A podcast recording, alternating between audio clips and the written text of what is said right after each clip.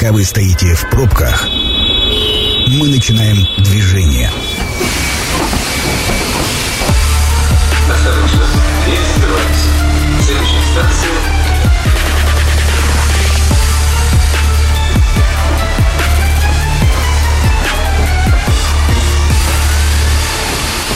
Метро. Главные темы Красноярска. Друзья, добрый вечер. Меня зовут Екатерина Кузьминых. Э, Мы спустились в подземку для того, чтобы поговорить про скорую помощь в Красноярске, как спасают жизни. В гостях у нас Сергей Скрипкин, главный врач Красноярской станции скорой медицинской помощи. Сергей Анатольевич, здравствуйте. Здравствуйте.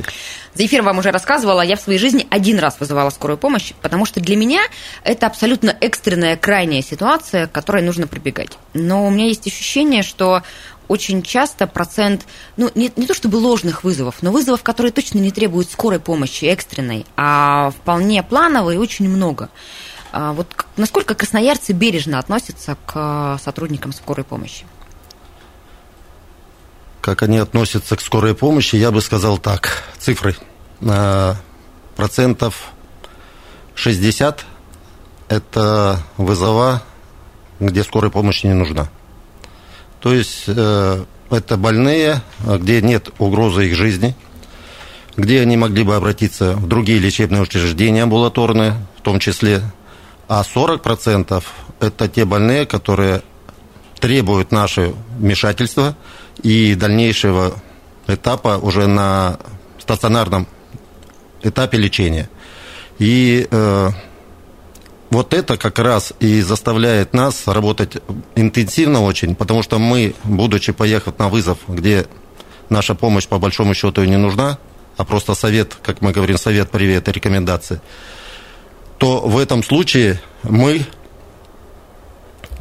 на этом вызове и не, можем не успеть на экстренный вызов, потому что все бригады заняты. А у нас нет такого, чтобы бригады стояли там и ждали, когда придет экстренный, не экстренный вызов. Понятно, что реанимационные бригады, они находятся в режиме ожидания только для реанимационных вызовов. А линейные бригады работают по мере поступления вызовов в порядке очередности. А какие, кстати, ну вот к вопросу о реанимационных бригадах, есть какие-то подвиды распределения на разные типы бригады? Может быть, где-то есть, э, ну вот есть экстренные, да, какие-то оказывают там только педиатрическую помощь, еще какие-то, какие есть направления вообще деятельности? У нас в городе Красноярске есть э, специализированные бригады и есть общепрофильные бригады. Специализированные бригады – это реанимационные бригады, есть детская реанимационная бригада, есть кардиологические бригады, есть психиатрические бригады. А все остальные – общепрофильные бригады. Общепрофильные бригады есть фельдшерские и есть врачебные. И фельдшерские и врачебные бригады оказывают помощь даже в отсутствие специализированных бригад. Они выезжают и обязаны оказать ту помощь, которую в дальнейшем будет оказывать уже специализированная бригада. Как а, правильно вызвать скорую помощь? Есть какие-то правильные кодовые слова для того, чтобы на тебя корректно а, отреагировал э, оператор и для того, чтобы скорая до тебя доехала, ну вот в соответствии с твоим состоянием? Нужно набрать 103 Ну или 112. или 112 и э, четко отвечать на вопросы диспетчера. Чем быстрее вы ответите на вопросы диспетчера, тем быстрее диспетчер определит, что с вами произошло, повод и какая бригада, профиль, должна поехать на этот вызов. Все там замечания, все там какие-то слова, хорошие или нехорошие, что вы спрашиваете, это нужно именно для этого, чтобы поехала на этот вызов та бригада, которая необходима, и определить, экстренный это или неотложный вызов. А жалоб вы много фиксируете? У нас, э, ну вот так, мне кажется, вспышками а, появляется волнообразно, то у нас э, пациенты начинают э, жаловаться на скорую помощь, то как-то стихают эти разговоры. Реже, к сожалению, люди говорят про что-то хорошее, не, при- не принято у нас хвалить, чаще ругать. Ну вот сейчас как ощущение по обратной связи от пациентов? Когда пришел ковид, я вот эти волны все сравниваю. Пришел ковид, э, сначала нас ругали, потому что много было вызовов. Потом начали со всех трибун, везде говорить, медики, герои, давайте, и они же тоже люди, они тоже болеют и так далее. Нас начали превозносить, нас начали благодарить. нам начали привозить помощь, затихло. Опять волна спала, начали опять нас э, как-то подзабыли. Опять все забыли, что медики устают, что их Да, надо да, кормить, да, что им да. некогда кофе выпить, все забыли. Это забыли. Началась следующая волна, и все повторялось вот так вот. Э, а се- Сейчас более-менее мы вошли, ну, я считаю, в тот режим, который мы должны работать, в том режиме. И есть и жалобы, конечно, но жалоб, ну, вот я вам скажу, э, таких жалоб, э, которые... Содержательных, не жалоб, когда грубо ответили, м, не знаю, там, не разулись на входе, еще что-то, а именно содержательных, на которые бы вы, как главный врач, могли отреагировать, пожурить сотрудников. Вот большинство жалоб, как раз 95%, на то, что где-то показалось грубо ответили, где-то не э, пошли на поводу у больного, где-то э, бахилы не одели, которые заставляли одеть. Э, вот такие жалобы. 5% это жалобы, э, связанные с оказанием медицинской помощи. Их мы тщательно разбираем, реагируем и ну, по-разному причины этих жалоб э, можно трактовать. Но есть и, конечно, и ошибки. Сергей Анатольевич, ну, вы говорите, что сейчас вы работаете ну, в таком относительно а, стабильном своем плановом режиме. Но разве сейчас не фиксируется волна а, и рост заболевания ковидом? Более легкая форма, поэтому? Знаете, для нас сейчас в будние дни 1100-1150 вызовов – это нормально. А выходные дни 1200-1250 тоже нормально, потому что с теми цифрами, которые мы два года последних прожили, волны до 2000 вызовов, это сравнимо. И ну, абсолютно для нас нагрузка средняя. Подождите, а до ковида сколько было? До ковида было и до 1000 вызовов, 900, 1000. В выходные дни было 1050, 1100. Ну, то есть это, э, тут, видите, по выходным дням больше, потому Почему? что, Потому что поликлиники не поликлиники не работают. А во время ковида там нам на помощь пришли и поликлиники, там бригады были созданы. То есть вся система ну, мобилизовалась, и мы все работали вместе. Поэтому как-то не было такого сильного разделения. Ну, а по статистике вы сейчас а, фиксируете а, напряжение а, ковидное или вернулись к обычным а, распределениям по цифрам с точки зрения содержания, чем люди причины, по которым они скоро вызывают? Сейчас единственный у нас э, рост вызовов можно объяснить только ростом э, ОРЗ, ОРВИ сезонным, гриппом, которого еще мы не выставляем, такого диагноза не было. То есть вот это сейчас сезонно повышение. Мы делаем э, тесты, ну вот, допустим, делаем э, тесты на ковид, на вызове, если у больного температура. К примеру, 350 тестов мы сделали, 300 по разным дням, и где-то всего 40 до 50 э, тестов положительно. То есть ковид, ну, есть он, да, конечно, но по сравнению с предыдущими волнами это незначительно. А сейчас экспресс-тесты появились в распоряжении скорой. Да. И еще вопрос, э, вы сказали, что вы не выставляете диагноз, а скорая вообще разве выставляет диагноз? Разве не оказываете просто экстренную помощь и маршрутизацию, а дальше уже а, плановое определение э, уточненного диагноза? Нет, мы э, обязаны выставить диагноз хотя бы предварительный, хотя бы под вопросом. Но если такая ситуация возникает, что ну, непонятно, потому что без обследования и специалистов более узких и в стационаре более точный диагноз нельзя, то мы можем выставить какой-то синдром или тоже под вопросом ну, какое-то состояние, допустим, шок неясной этиологии, допустим, там гипотония неясного генеза.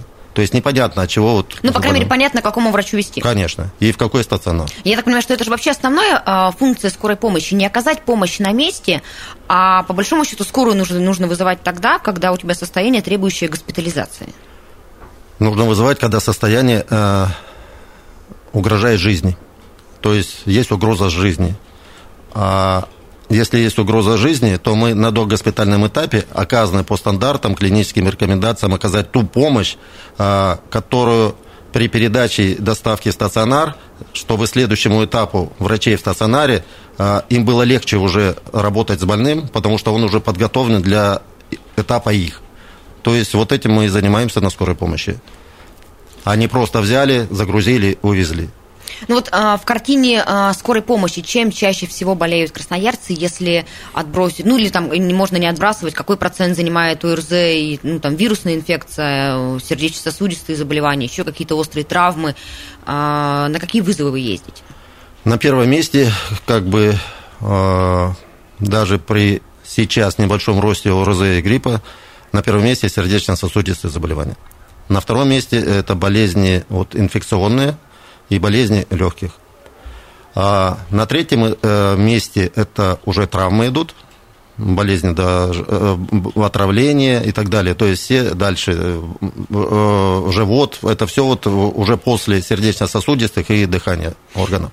А вот это соотношение, оно год от года ведь, наверное, не меняется? Это настолько стабильная картина или все-таки есть динамика внутри? Практически нет. Практически нет. И мы понимаем, что есть районы просто более молодые, более, так сказать, старые по населению. И там в зависимости от картины Конечно. пациентов как... меняется, от картины жителей меняется картина пациентов. Вот, вот это точно.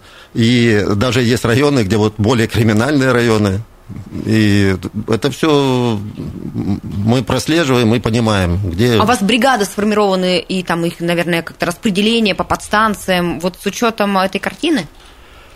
Не то, что с этой картины, а по нагрузке. И... Ну, вы понимаете, условно, я сейчас говорю, да, что в Северном а, чаще а, происходит сердечно-сосудистые заболевания, или там в Кировском районе, а в Ленинске нужно поставить больше бригад, которые будут с ножевыми ранениями работать. У нас в каждом районе есть одна ремонтационная бригада и одна кардиологическая. В каждом районе. А все остальные общепрофильные угу. бригады. Поэтому о, там зависит от э, населения и количества вызовов, количества бригад. Друзья, мы традиционно работаем в прямом эфире. А, совсем скоро прервемся но на короткую паузу, но я напомню вам, что телефон, по которому вы можете свои вопросы задавать, 219 11 10. А кроме того, мы принимаем от вас а, сообщения и теперь еще и аудиосообщения. Можете просто надиктовать в любом удобном для вас мессенджере по телефону 8 933 328 102 8. Сергей Анатольевич, а скажите, кто сейчас работает в скорой помощи? Какой средний такой портрет типичный э, врача, который фельдшера, который приедет на вызов? На сегодняшний день, хотя это не только сегодняшний день, я когда пришел на скорую помощь, наверное, примерно так же и было, 70% женщин – ну, это вообще в медицине, мне кажется, так, не только на скор- скорой помощи. Ну, скорая помощь, казалось бы, это такой э, вид, э, такая специальность, где тяжело, трудно и так далее. Мужчин должно быть больше, потому что ну, они... мы же с вами знаем, что женщины более выносливые, чем мужчины. Ну, в некоторых случаях, да. Но здесь 75% женщин, 25% а мужчин у нас работает. А по возрасту 75 процентов, 75 процентов, опять же, это женщины до 45 лет. 25 процентов всего лишь выше. То есть сейчас идет вот такая смена поколений. То есть как раз э, те наши золотой, как мы их называем, резерв, платиновый резерв. У нас вот, допустим, есть сотрудница 77 лет, старший врач. Она больше 50 лет на скорой помощи. Есть династии, которым там 100 и более лет, которые работают. И вот э, в основном это, вот посмотришь на линии, линейная бригада, это в основном девушки. Как их там, девочки там по-разному. Самая младшая у нас 20 лет, медсестра. То есть 20 и 77. Вот такой вот у нас промежуток. Но 75% это до 45 лет. Мужчины, конечно, как вы сказали, женщины более такие сильные, устойчивые и так далее. Ну, наверное, да, мужчины как-то более такие диван, что-то такое, спокойно. А вот именно девушки, когда приходят на работу к нам после колледжа, я всегда спрашиваю, а что вас привлекает? Вот вы представьте, это ночи не спать, это тяжело, это одна там в темный подъезд, неизвестно, в какую квартиру идешь. Она говорит, «А мне нравится, а я хочу себя проверить, а я хочу вот научиться, а я хочу вот не все, правда, выдерживают. Вот, то есть вот эта романтика скорой помощи, а, которую можно себе представить, она в глазах тех, кто колледж закончил, присутствует, да? Да, да, потому что она одна, и она решает, что у человека, какой диагноз, и ответ... решает его жизнь, конечно. Ответственность фельдшер. не пугает? Ну, получается, пока нет. Это же такой э, привычный бич молодого поколения, когда все их ругают за то, что они боятся взять на себя ответственность и отвечать за принятые решения. А вы как раз говорите, что молодые врачи приходят, потому что им хочется быть, э, ну, принимать решения, за них отвечать. Ну, система наставничества работает, во-первых. Наставники закреплены за каждым, учат, говорят. Но вот очень редко уходят из-за того, что стало страшно. Понимаете? Когда что-то не получилось. Редко. В основном остаются и работают. Метро. Пока вы стоите в пробках, мы начинаем движение.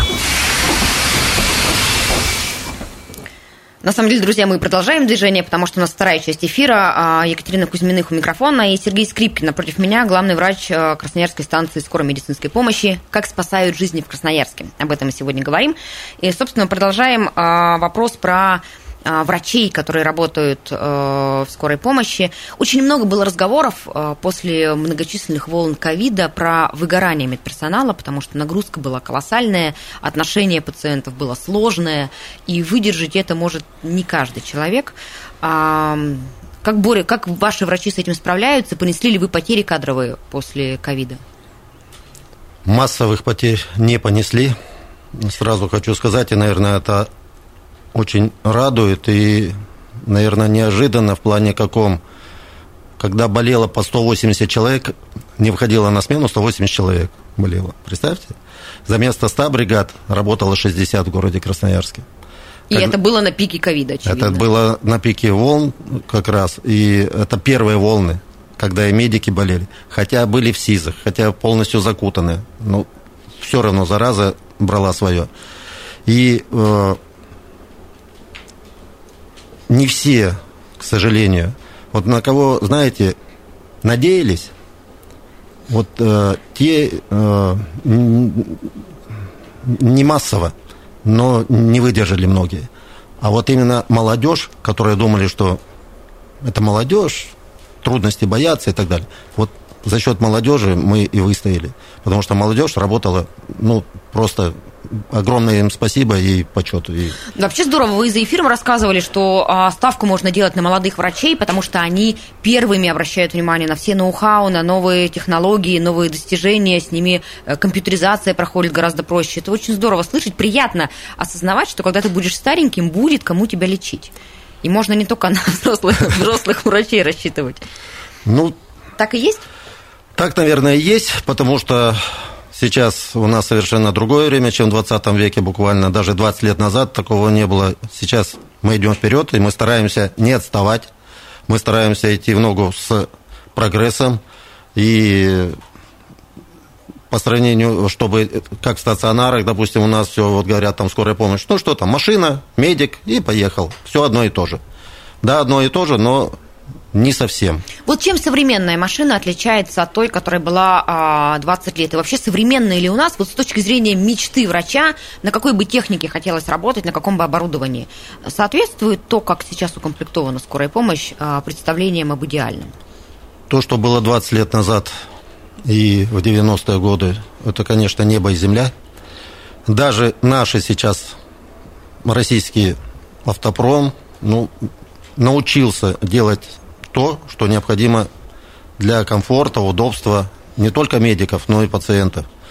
Оборудование есть все. Вот все, что нужно для оказания экстренной медицинской помощи, есть все. В автомобилях э, есть кондиционеры.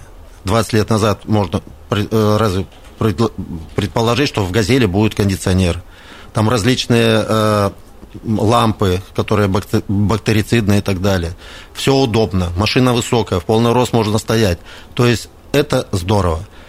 Учитывая, что, конечно, э, есть чем сравнивать, допустим, те же самые Форды там, или другие иномарки, которые тоже у нас есть, но все равно «Газель» – это та машина, которая в России, я думаю, будет всегда. А потом другая марка, конечно, будет, не только Но «Газель». сейчас укомплектованы в основном «Газелями». В основном «Газели». И э, с оборудованием, с переоборудованием и модернизацией вопросов никаких нет. Нет, с этим э, практически вопросов нет, потому что за счет федерального бюджета, бюджета за счет краевого бюджета машины покупаются каждый год. Э, вот за последние, допустим, 6 лет э, нам, к нам на скорую помощь пришло 100 новых автомобилей. А, если а пони... сколько надо? Если понимать, что один автомобиль по нормативу служит 5 лет, и стопроцентный износ получается, потому что круглосуточная работа, то где-то в год э, нужно, чтобы менялось 20 автомобилей. 20, то есть одна пятая часть. Вот 5 лет назад пришли, которые сейчас должны 20 автомобилей поменяться. Но при этом еще должен быть резервный фонд. Автомобили, ремонт, техосмотр и так далее. Тоже около 15-20%, тоже 15-20 автомобилей. Но практически это и выдерживается, и надеюсь, что будет дальше эта программа работать. Ну, а край оказывает с точки зрения а, финансирования поддержку? Вот позиция, позиция а, ну, государства в данном случае в лице а, там, представителей Министерства краевого, а, понимания и отношения ну, такого особенного к скорой помощи. Чувствуете вы у себя поддержку такой? Поддержка это есть, мы ее ощущаем, и я э, горд тем, что единственный регион в России, Красноярский край, э, когда после э, приезда губернатора Александра Викторовича Уса к нам на скорую помощь, э, после нашего разговора, после того, как он поговорил с людьми, э, я свои предложения изложил, мы прошли с ним, все посмотрели, и э, те поручения, которые он дал, а поручения какие? Например, молодой специалист, если идет работать на скорую помощь, врач после окончания университета и, э, получает миллион, это помимо там земский врач и так далее, которые это в районе. Чисто краевая это, программа. Это краевая программа, и только в городе Красноярске и крупных городах, Норильске, Ачинске, Канске, Минусинске. А, и средний медицинский работник получает 500 тысяч. То есть такого нет в России нигде. А, боксы для автомобилей. Передвижные пункты мобильные в городе Красноярске, потому что город расстраивается, и те новые микрорайоны, которые у нас есть, а, в них получается а, доступность доезд более, больше может получиться с подстанции, Поэтому мы э, решили э, приблизить оказание помощи и сделали передвижные пункты. У нас три таких уже работает в городе Красноярске. И это показывает по всем показателям то, что доступность значительно выросла для населения по оказанию скорой помощи. Ведь вообще один из главных критериев, наверное, это время приезда а, на вызов. Вот есть такой, такой параметр, насколько, мы, насколько удается его выполнять? Это основной наш показатель. Э, на, на экстренный вызов скорая помощь должна приехать в течение 20 минут с момента вызова. 20 минут. Это показатель для города. Это по всей России такой показатель. В районах этот показатель может быть увеличен за счет того, что ну, расстояние значительно больше. У нас затруднения все, конечно, это ситуация на дорогах, все вот эти заторы и так далее. А, кстати, а, водители стали уважительно относиться к скорой помощи и пропускать? Или по-прежнему есть проблемы с, с тем, что просто машины не пускают проехать? Вот спасибо огромное всем водителям, потому что действительно эта проблема ушла ну, в прошлое у нас. Стараются, пропускают, теснятся, но увидев скорую помощь, проблесковые маячки и сигналы, э, ну, не было последнее время, я не помню таких э, моментов, чтобы на дороге нас где-то не пропустили. Стараются все. Большое спасибо всем водителям.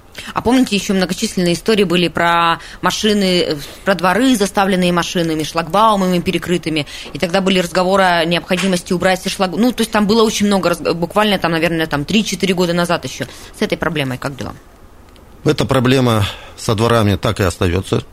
Она чтобы вот на 100% была решена, такого нет. Разные выходы есть. Пишут на шлагбаумах, по какому телефону там обратиться. А, к сожалению, не у всех больных есть эти чипы, э, эти брелки для, для открывания. А, многие говорят, нам это не надо, но вот скорую помощь вызвали но мы все равно идем пешком, машина стоит возле шлагбаума, возле ворот и так далее. Ну, выходим из ситуации, но ситуации такие повторяются. Не все понимают, что в экстренной ситуации для нас, для пожарной, там, экстренных служб, вот каждая минута может стоить чьей-то жизни. Ну, к сожалению, пока до людей не всех это доходит. Друзья, а, если у вас появились вопросы, 219 11 10, телефон прямого эфира для вас. А в любой мессенджер вы можете нам написать сообщение или даже надиктовать аудио а, по телефону 8 933 328 102 8. Прежде чем я задам вопрос, один из тех, что нам пришел в виде сообщений, вот эта программа с выплатами молодым специалистам, которые бы устроились на скорую помощь, позволила как-то закрыть дефицит кадров и вообще есть ли дефицит, вакантны ли сейчас должности у вас врачебные? Дефицит есть. На скорой помощи работать трудно, тяжело. Не все идут, понимая, что это такая, э, особенно пройдя практику у нас, и уже имея представление, что... Вообще призадумаешься, оставаться ли в медицине? Ну, знаете, в медицине можно и в теплом кабинете сидеть, и получать те же самые деньги в белом халатике, и понимая, что никаких угроз тебе, ни холода, ни, ни голода, порой, потому что некогда покушать даже заехать. И вот в этой ситуации у нас укомплектованность врачами где-то около 50%, а, да, а средним медицинским персоналом а, около 70%. И, и вот а, сейчас а, за счет вот этой программы краевой к нам уже пришло, а, и надеемся, что еще народ пойдет, потому что есть еще от федерального правительства для нас новости и хорошие новости, что врачи теперь после окончания медуниверситета могут прийти работать не только в поликлинику, но и на скорую помощь. Вот про это у нас есть вопрос в мессенджере, но сначала телефонный звонок в студию. Здравствуйте, как вас зовут? Добрый вечер, Дмитрий меня зовут. Слушаем вас, Дмитрий. Здравствуйте. Здравствуйте. Я, да, услышал, э, затронули очень такой насущный вопрос про автотранспорт ваш, да, согласен. Э, скажем так, я сам более 30 лет за рулем, Э, ездил на скорой помощи, на рафиках еще легендарных. Хорошие вот, машины это, были. Все это хорошо, прекрасно, да. Э, я говорю, легендарные рафики. И по поводу уважения дорогах. Вопросов нет, да. Я как бы сам вижу, смотрю на все эти моменты, э, как стало отношение к скорой помощи, к скорой помощи автомобилям. Но есть такой момент, да, я очень часто это замечаю – Э, и разговаривая, скажем, с сотрудниками, с водителями именно, да, есть пара-тройка человек, с кем я до сих пор еще общаюсь, э, по поводу включенных проблесковых маячков на дороге. Когда едет автомобиль скорой помощи, ну, есть такие моменты, да, когда он едет с вызова, без вызова и так далее, они всегда у них моргают. И есть категория водителей скорой помощи, которые этим начинают злоупотреблять. Они просто вот сумятицу вводят, на дорогах вносят. Когда я спрашиваю водителей, зачем, они говорят, а у нас есть приказ Минздрава, да, э, насколько я понимаю, краевого. Не совсем понимаю, какое отношение имеет Минздрав к правилам дорожного движения, скажем так, да, но тем не менее такое существует.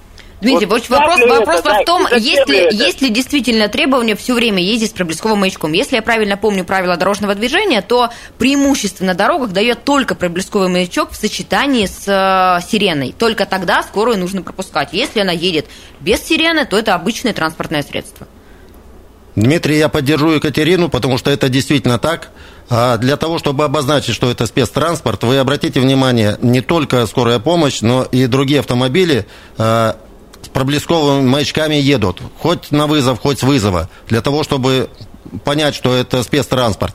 Но э, преимущество э, для спецтранспорта, в том числе для скорой помощи, только тогда, когда включен еще звуковой сигнал. И эти правила никто не отменял.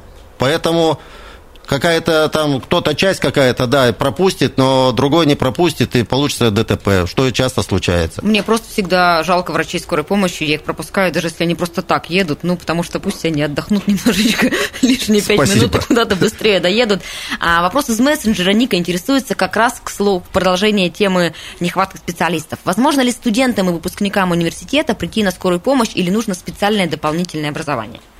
Сейчас вот мы, э, я уже говорил на эту тему, после четвертого курса студенты могут приходить, э, закончив определенную программу у себя в медуниверситете, получив э, справку, могут работать фельдшерами. А врачи после окончания университета, пройдя аккредитацию, могут работать врачами.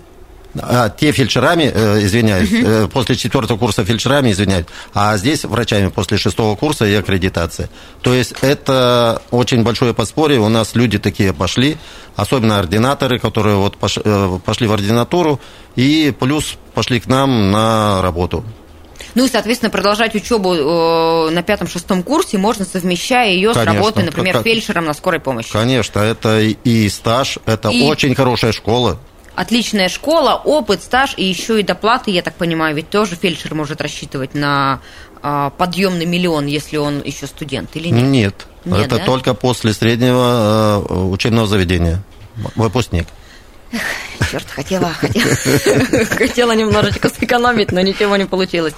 Друзья, у нас, к сожалению, закончилось а, время эфира. Мы благодарим Сергея Скрипкина. К сожалению, совсем не успели поговорить про вашу командировку на Донбасс и про работу, а, но я думаю, что в социальных сетях вы про это писали, поэтому, если кому-то интересно, Сергей Анатольевич ездил добровольцем а, не как главный врач, а как просто врач на Донбасс и помогал там, рассказывал нам за эфиром много интересного, но вы, к сожалению, про это не узнаете сегодня. Сергей Анатольевич, мы прощаемся. Вам спасибо большое. Всего доброго. До свидания. Спасибо, до свидания. А слушателям я напомню, что программа «Метро», как обычно, будет опубликована на сайте 128.fm. Всем удачи.